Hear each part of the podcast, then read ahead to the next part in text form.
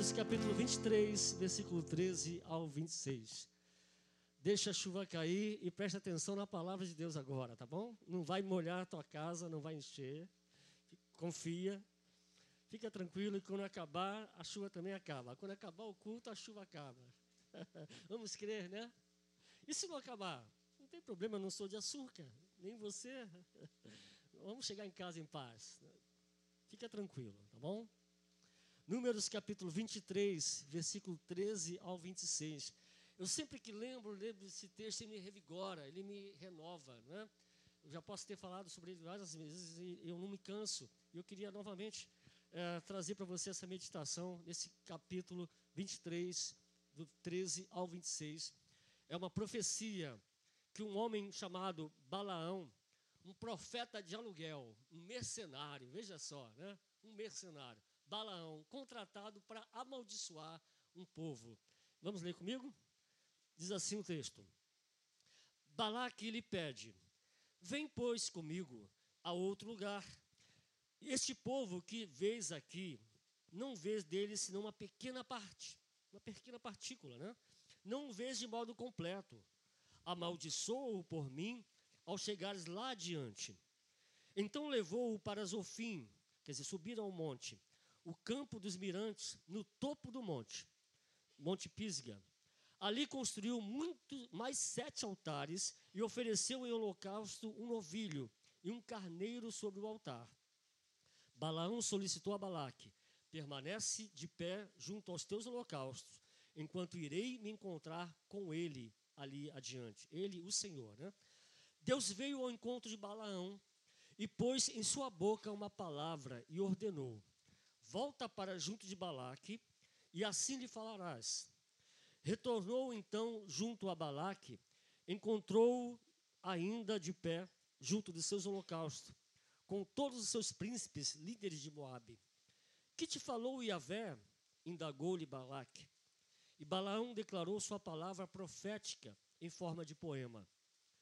Levanta-te, Balaque, e escuta. Inclina os teus ouvidos, filhos de Zippor. Deus não é homem para que minta, nem filho de homem para que se arrependa. Acaso ele promete e deixaria de cumprir? Afirma o que faz e não realiza? Portanto, recebi uma ordem para abençoar. Ele abençoou e eu não posso mudar isso, eu não posso revogar. Ele não olhou para as ofensas de Jacó, nem para os erros encontrados em Israel. O Eterno, o Deus de Israel, está com eles. O brado de aclamação do rei ressoa no meio deste povo. É Deus que nos está trazendo do Egito. Eles têm a força de um touro selvagem. Não há feitiçaria que tenha poder contra Jacó, nem magia alguma contra Israel. De agora em diante se proclamará em Jacó e Israel. Vê tudo quanto Deus tem realizado. Eis que este povo levanta-se como leoa, ergue-se como um leão, e não descansa enquanto não devora a sua presa, nem se deita até que tenha bebido o sangue das suas vítimas. Então Balaque roga a Balaão: se tu não podes amaldiçoar este povo, que assim seja, pelo menos não o abençoes. Balaão, no entanto, retrucou a Balaque: Não te havia afirmado? Tudo o que Yahvé ordenar, eu o farei? Feche teus olhos. Pai Santo, Pai querido, obrigado pela chuva que cai, Senhor. Obrigado, Senhor, porque tudo que vem de Ti, tudo que Tu permites que aconteça, Pai, nós louvamos e agradecemos ao Teu nome. Pedimos, ó Deus, que o nosso coração, que a nossa atenção esteja voltada para a Tua palavra. Ainda que sejam poucos momentos, ó Deus, que possamos reter aquilo que a Tua palavra nos ensina e nos revela. Em nome de Jesus. Amém e amém. Pode se assentar, querido. Repita comigo essa frase. Eu vou ficar atento, apesar da chuva. Tá bom? Então fique atento aí, apesar da chuva, apesar desse barulho, né? Que é tão gostoso de ouvir, é tão bom ouvir a chuva, não é? Então fica que delícia. É um, é um assim, é uma terapia, isso mesmo. Faz bem, gostoso cair, né? É Arnaldo, né? Ronaldo, né, Ronaldo? Não é gostoso? Então é maravilhoso. É, queridos, esse texto, ele traz uma série de revelações sobre Deus que não dá para, em 20 minutos, meia hora, nós falarmos de tudo. Mas um contexto é, vai te ajudar um pouco a entender. Israel, essa nação que aproximadamente, dizem os estudiosos, quase 3 milhões de pessoas naquela ocasião, estavam indo em direção à terra prometida, a terra que Deus prometeu a Israel, a terra que mana leite e mel, ou seja, uma terra abençoada, tudo que plantava dava, terra fértil, terra que daria prazer a eles de viver. Todo mundo quer um lugar assim, né? Um lugar bom, eu quero uma casa boa, eu quero um lugar, meu cantinho, que eu sinta bem. Então Israel estava recebendo essas promessas, Deus iria levá-los para lá. Mas só que no caminho havia espinhos, as dificuldades, havia lutas, havia enfrentamento, havia confrontos, até chegar à terra prometida. E para que eles chegassem a Canaã, eles tiveram que passar por várias nações que eram hostis, inimigas de Israel. E uma dessas nações que estava no caminho entre a terra de Canaã e Israel era a terra de Moabe. Estava no caminho deles, em direção a Canaã. Havia essa, essa barreira, esse, esse impedimento, essa dificuldade. Para que eles chegassem a Canaã, eles tinham que passar por, pela terra de Moabe. E Moabe era inimigo. Moabe não queria que Israel chegasse lá. Moabe não queria deixar acontecer. Só aqui a gente já tem uma, um, um entendimento espiritual, não temos? Temos ou não temos, igreja? Temos sim. Porque trazendo para o contexto atual, para nós é uma promessa. Deus garantiu uma Canaã celestial. Não é uma terra onde você vai plantar ou dar. Ele diz lá que lá nessa terra, nessa terra chamada Jerusalém, Nova Jerusalém, lá não existe doença, lá não existe enfermo, não existe ninguém triste, ninguém chorando, ninguém procurando psicólogo, ninguém deprimido. Porque é uma terra de alegria, uma terra onde o choro foi embora, ninguém vai se lembrar de chorar, todo mundo vai estar feliz, feliz. Não há tristeza nesse lugar. É a chamada Canaã celestial que está prometida para os cristãos, para aqueles que confessaram Jesus. Mas para que você chegue lá, ainda há confronto, há enfrentamentos, há lutas e, e, batalhas que eu e você precisamos enfrentar para passar até chegarmos lá. Por isso que Paulo fala que é um combate. Tanto que ele diz, quando terminando a sua, a sua vida, ele diz: Olha, combati um bom combate. Então há uma luta espiritual para que você não chegue a essa terra chamada céu esse lugar de delícia chamado céu. Há uma batalha. E o que Israel estava enfrentando, espiritualmente nós também enfrentamos. Israel estava para passar pela, pela, pela nação, pelo país, pela terra de Moabe. E esse homem chamado é, é, é, é, o rei, era o, seja, o governador daquela, daquele, daquele país, quando soube que Israel vinha e passaria por suas terras, temeu, porque Israel, ele viu a história de Israel, ele tinha vencido alguns reis, eles tinham vencido algumas batalhas, e ele, se, ele tremeu. Como é que eu vou vencer esse povo? Como é que eu vou impedir que eles cheguem? Como é que eu vou impedir que eles alcancem o objetivo deles? Ele teve uma ideia. Vou contratar um vidente. Naquela ocasião, naquele tempo, profeta não tinha esse nome de profeta, ele era chamado vidente. Aquela pessoa que tinha visões né? que tinha, é, assim, contato com Deus, contato, experiências sobrenaturais com Deus. Então ele era chamado de vidente. Aquele rei chamou um vidente chamado Balaão. E Balaão é uma, é uma incógnita, né? Porque ele, ele tinha visões de Deus, ele também era um homem que, de coração fraco, dobro, o dobro, né? frágil, que dividido entre o espiritual e o carnal. E esse rei chamou esse homem, esse vidente, para que ele profetizasse, porque ele sabia que ele tinha respaldo, ele tinha, é, vamos assim, conhecimento e, e, envolvimento e relacionamento com Deus. Tanto que ele falou: olha, tudo que você falar e amaldiçoar e fizer contra esse povo, eu tenho certeza que vai acontecer. E eles não vão conseguir passar pela minha terra. E Balaque chamou Balaão e prometeu: Olha, você vai ter bens, você vai ter tudo, você vai ser, você vai ser um, um, uma, é, personalidade nessa, nesse país. Você vai ser um homem muito reconhecido.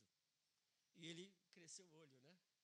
Mas só que ele pensou: olha, eu vou fazer tudo isso, mas vou ouvir o que Deus está mandando falar.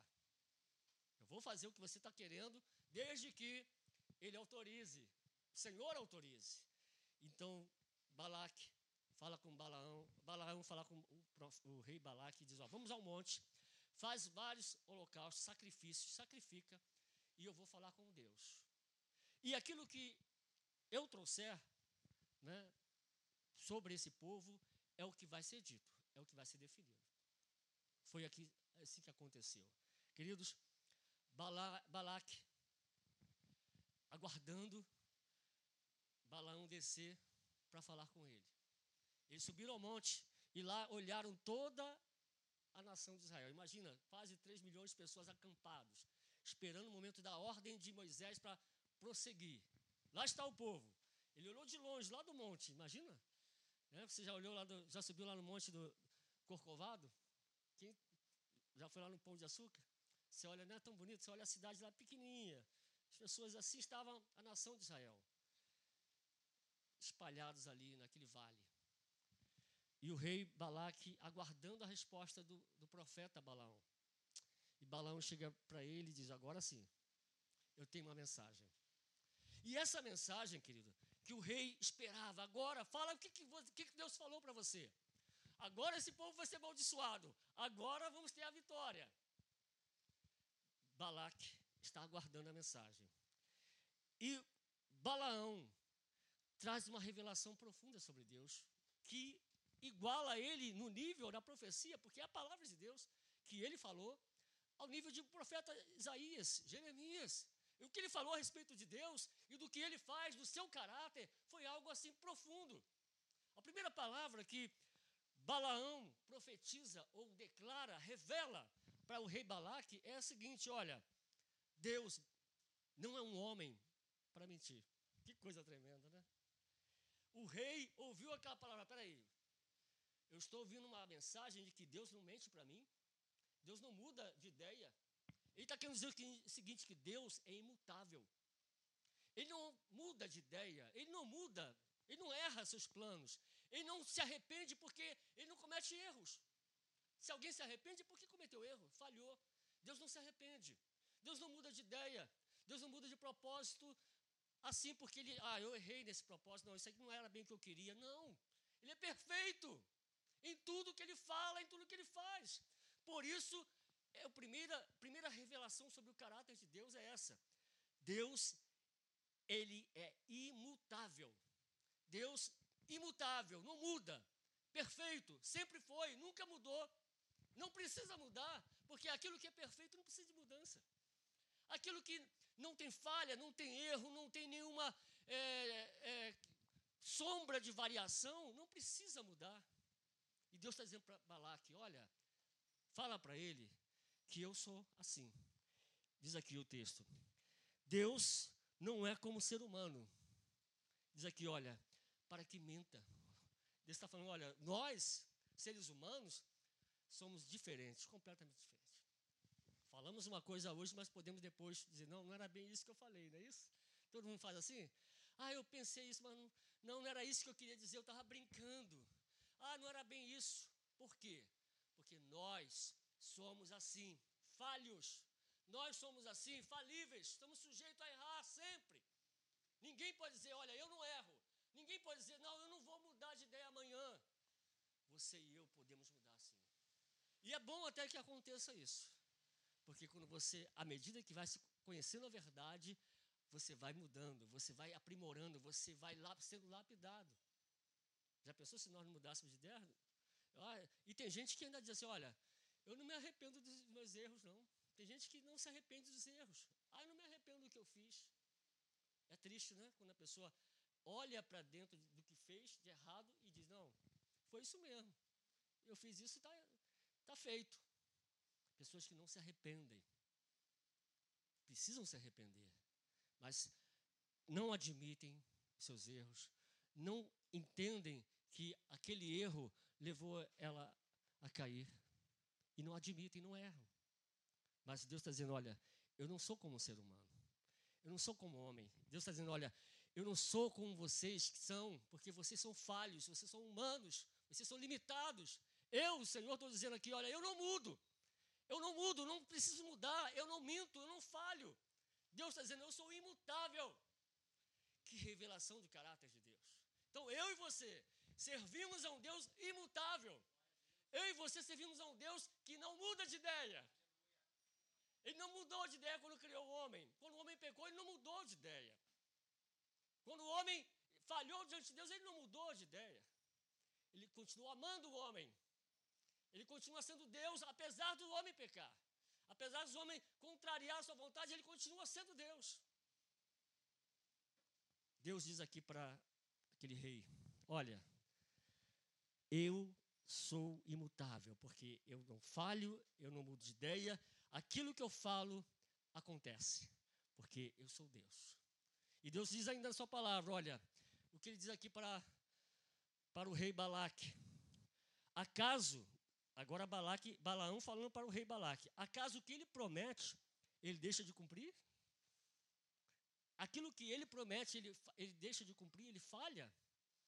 Então, queridos, tudo que Deus promete em Sua palavra, há muitas promessas, há centenas de promessas. O que Ele promete na Sua palavra, Ele vai mudar? Ele vai deixar de cumprir? Deus está dizendo que Ele nunca muda. Deus está dizendo que aquilo que Ele promete, Ele cumpre, independentemente da situação, do que os seres humanos possam fazer. Se Deus prometeu, Ele vai cumprir. Se Deus prometeu a você que Ele estaria com você todos os dias, Ele não vai deixar de cumprir. Ele disse: Eis que eu estou convosco quantos dias? Aleluia. Todos os dias, até a consumação dos séculos. Então eu posso descansar em Deus. Saber que Ele está comigo todos os dias.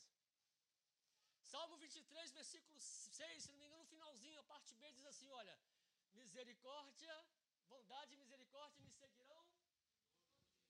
Quem prometeu isso? Deus prometeu. Ele diz mais: mil cairão ao teu lado que mais? Quem prometeu isso? Foi Davi? Foi algum profeta?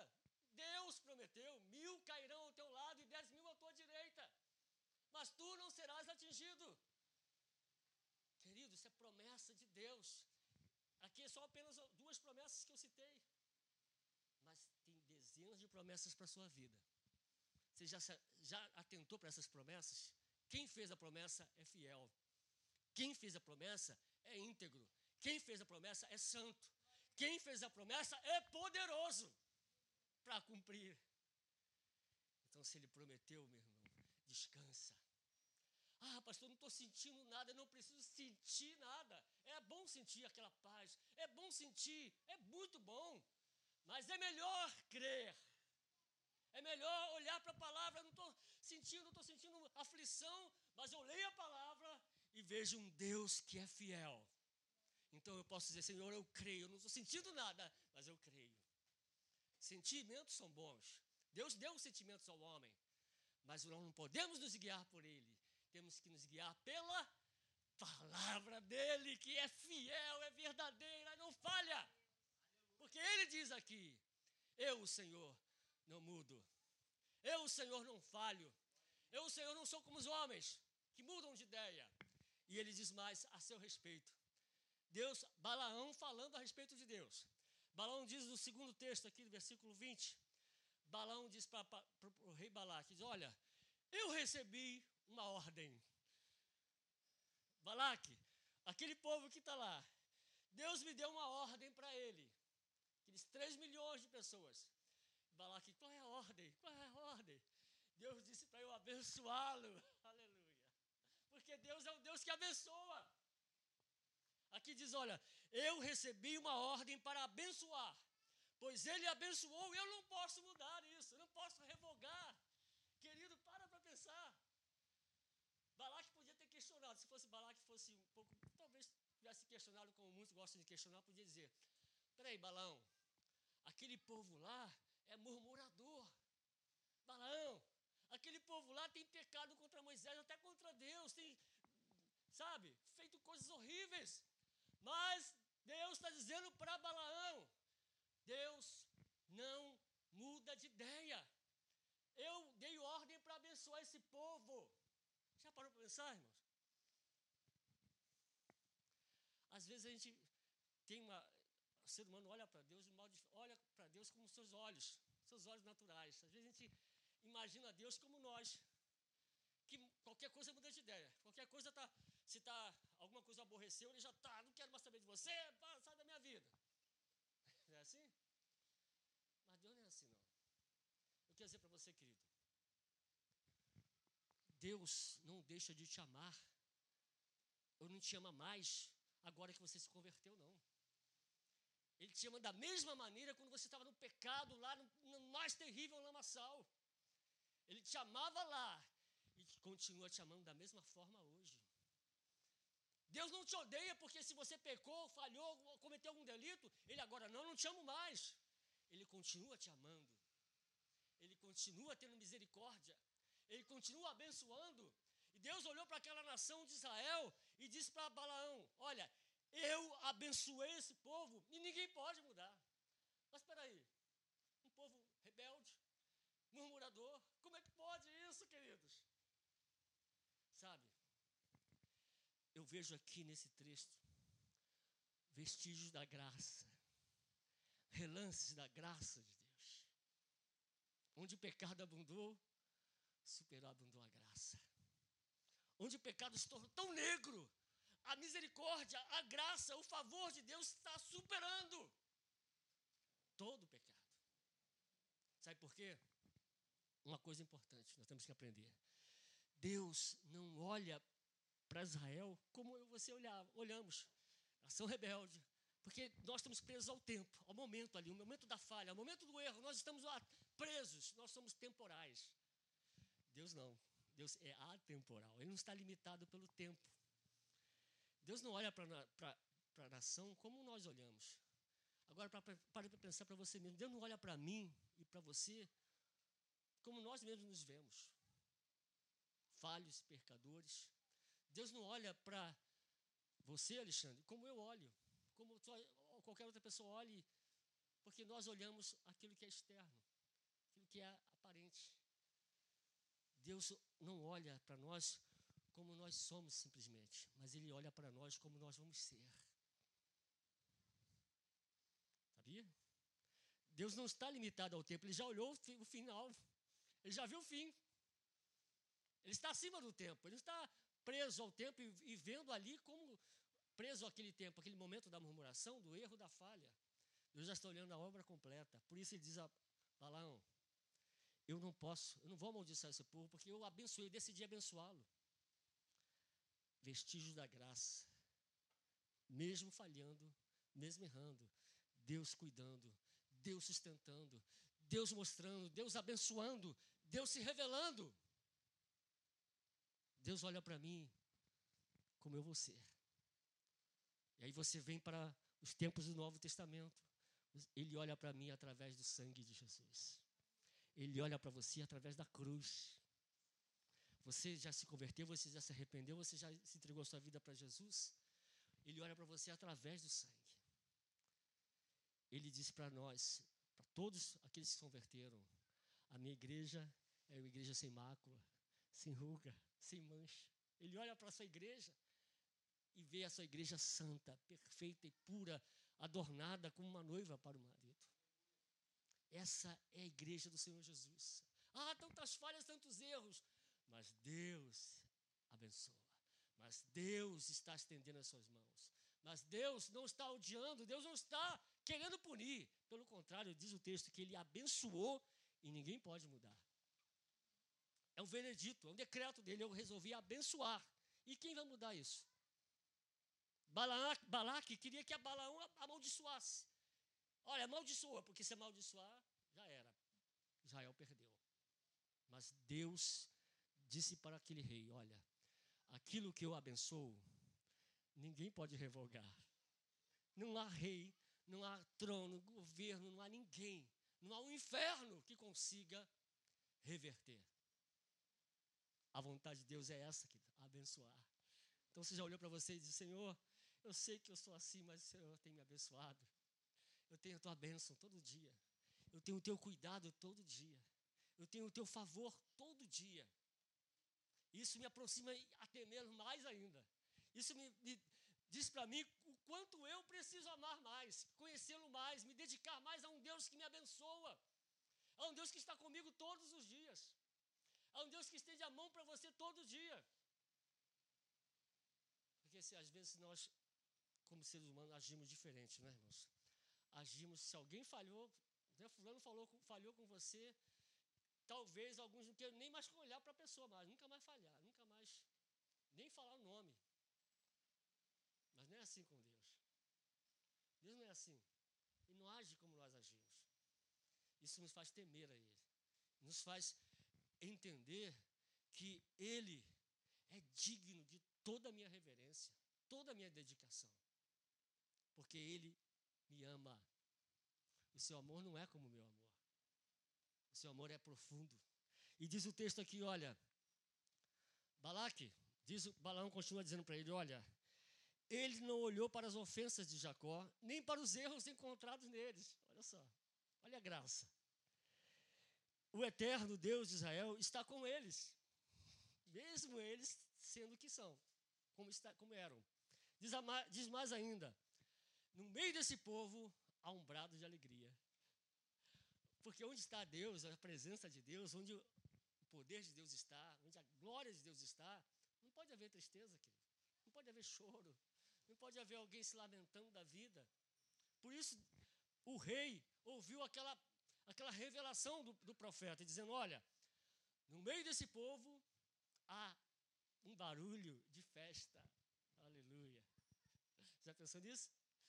No meio desse povo, no, no, no, se mover dele, há barulho de festa, alarido, de, como se fosse um rei estivesse ali presente. Estava mesmo. O rei estava presente. Então, Onde Deus está?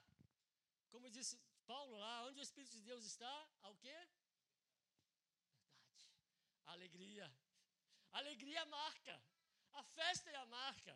Porque você imagina agora, nós estamos caminhando para a Canaã celestial. Nós estamos em direção à terra prometida para nós. Nós estamos em direção a um lugar que não há choro, não há sofrimento. Então, como deve ser esse lugar? Você já imaginou alguém pode ficar pensando, ah, não, lá deve ter um anjinho lá tocando uma harpinha assim, ó. Bem morninho. Ah, querido. Ah, eu fico imaginando o céu é lugar de festa. É de alegria. Não há tristeza. Onde João chegou lá e disse, olha, onde é que está o templo? Onde é...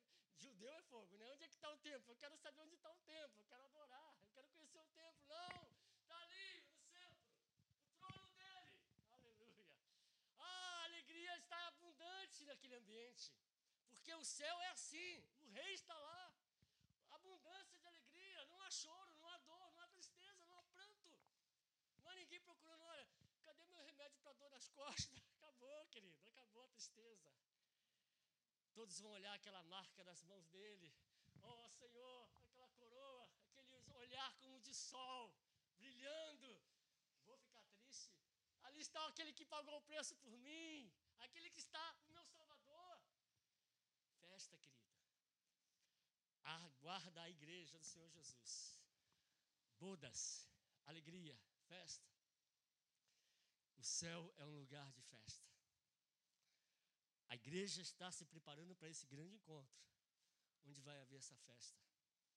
Então, irmão, por misericórdia de você mesmo, o texto está dizendo assim: olha, o Eterno está com eles. O brado de aclamação do rei ressoa no meio deles. Por gentileza, procura encontrar no meio, mesmo que seja na dor, no momento que você passa de dificuldade, procura resgatar a alegria de viver para Deus, a alegria de ter um Deus que é por ti, a alegria de ter um Deus que te abençoa, que ouve a tua oração, que caminha contigo e que te selou com o Espírito Santo. Procura resgatar lá no fundo da alma essa alegria, você não seja vencido, irmão. Porque é o que diz o texto. O rei, ouvindo a revelação de que no meio desse povo Entre eles há barulho de festa, alarido. Sabe o que é alarido? Tá viram? Barulho, animação, festa, movimento. Então, somos é, motivados, somos exortados, incentivados a viver uma vida de alegria. Não é isso que Paulo diz? Regozijai-vos. Ah, não, peraí, não, peraí, peraí, você. Vamos ficar de pé, vamos ficar de pé, por favor, por gentileza. Vamos terminar agora. O que, que Paulo diz? Alguém, alguém ensaiou alguma coisa assim? Vamos lá, o que, que diz?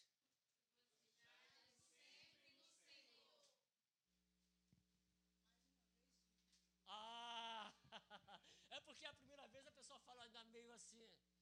Regozijai-vos sempre no Senhor. Outra vez vos digo. Sempre no Senhor. Alegria do Senhor, alegria todo dia. Se você não, não, não buscar isso, querido, você vai sucumbir. Porque você tem muita gente mostrando a você, olha, fica triste, o diabo vem, as lutas vêm, a provação vem para te entristecer. E o Tiago ainda tem a coragem de dizer, né? Nosso apóstolo Tiago diz assim, tem de grande gozo. tem grande alegria em quê? Fala, me ajuda aí. Prega comigo. Olha, até nas provações, até na tribulação, até na luta, tem de grande gozo, querido. Então não seja, não peque, não, não, não, não seja desobediente. Se alegre na tribulação, se alegre na provação se alegre em todo o tempo. Sabe por quê? O maior motivo de você se alegrar é você saber Jesus Cristo pagou a minha dívida. E Paulo diz agora: não há mais condenação para aqueles que estão em Cristo, que já crucificaram, que já morreram para esse mundo, não andam mais segundo esse mundo.